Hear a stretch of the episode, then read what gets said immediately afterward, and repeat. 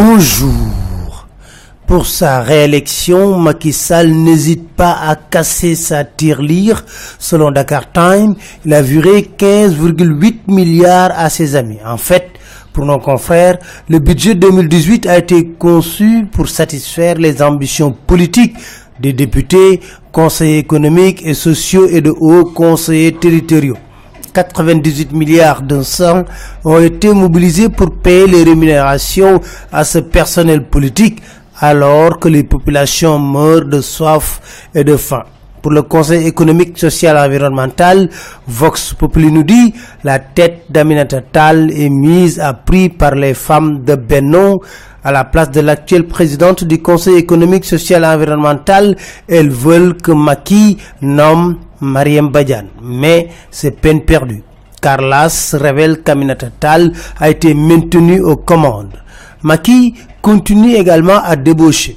Selon l'AS, Baskebe a rejoint Maki sous le manteau des retrouvailles de la famille libérale. Restons avec Macky Sall. L'observateur nous parle de sa grosse contrainte, selon nos confrères, il est obligé de chambouler le Conseil constitutionnel avant la présidentielle de 2019. Le président est forcé de remplacer le vice-président du Conseil constitutionnel, Malik Diop, son ex-directeur de cabinet à la primature, car il termine ses deux mandats de trois ans non renouvelables avant la fin de l'année 2018. Un autre, Mamadou Si, ses deux mandats expirent ce mois d'août.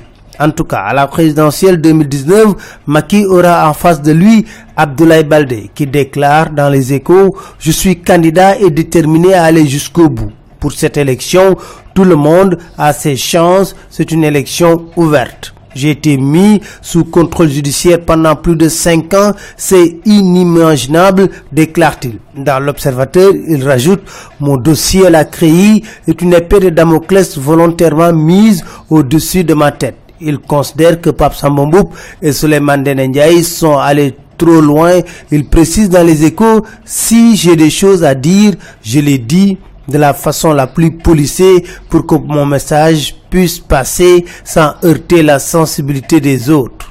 Pénurie les Sénégalais devront garder leur mal en patience. Dans l'enquête, les DG de la SONES et de la SDE annoncent la fin pour le mois de décembre. À coup sûr, c'est un bon thème de mobilisation pour l'opposition qui, selon enquête, sera dans la rue ce dimanche dans la banlieue.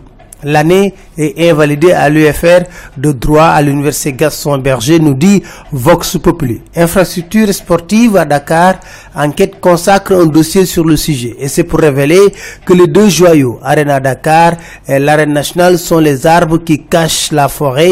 Avec la fermeture du stade d'Embo le mouvement naïtan de Dakar peine à tenir ses matchs Thiès, Kolda, Ziguinchor, Saint-Louis ne font pas exception. Chersar, directeur des infrastructures, déclare dans deux ou trois ans, on verra des merveilles au Sénégal. Dans l'Observateur, Martar ministre des Sports, jubile et déclare, je suis comblé. C'était tout, merci, très bonne lecture à tous.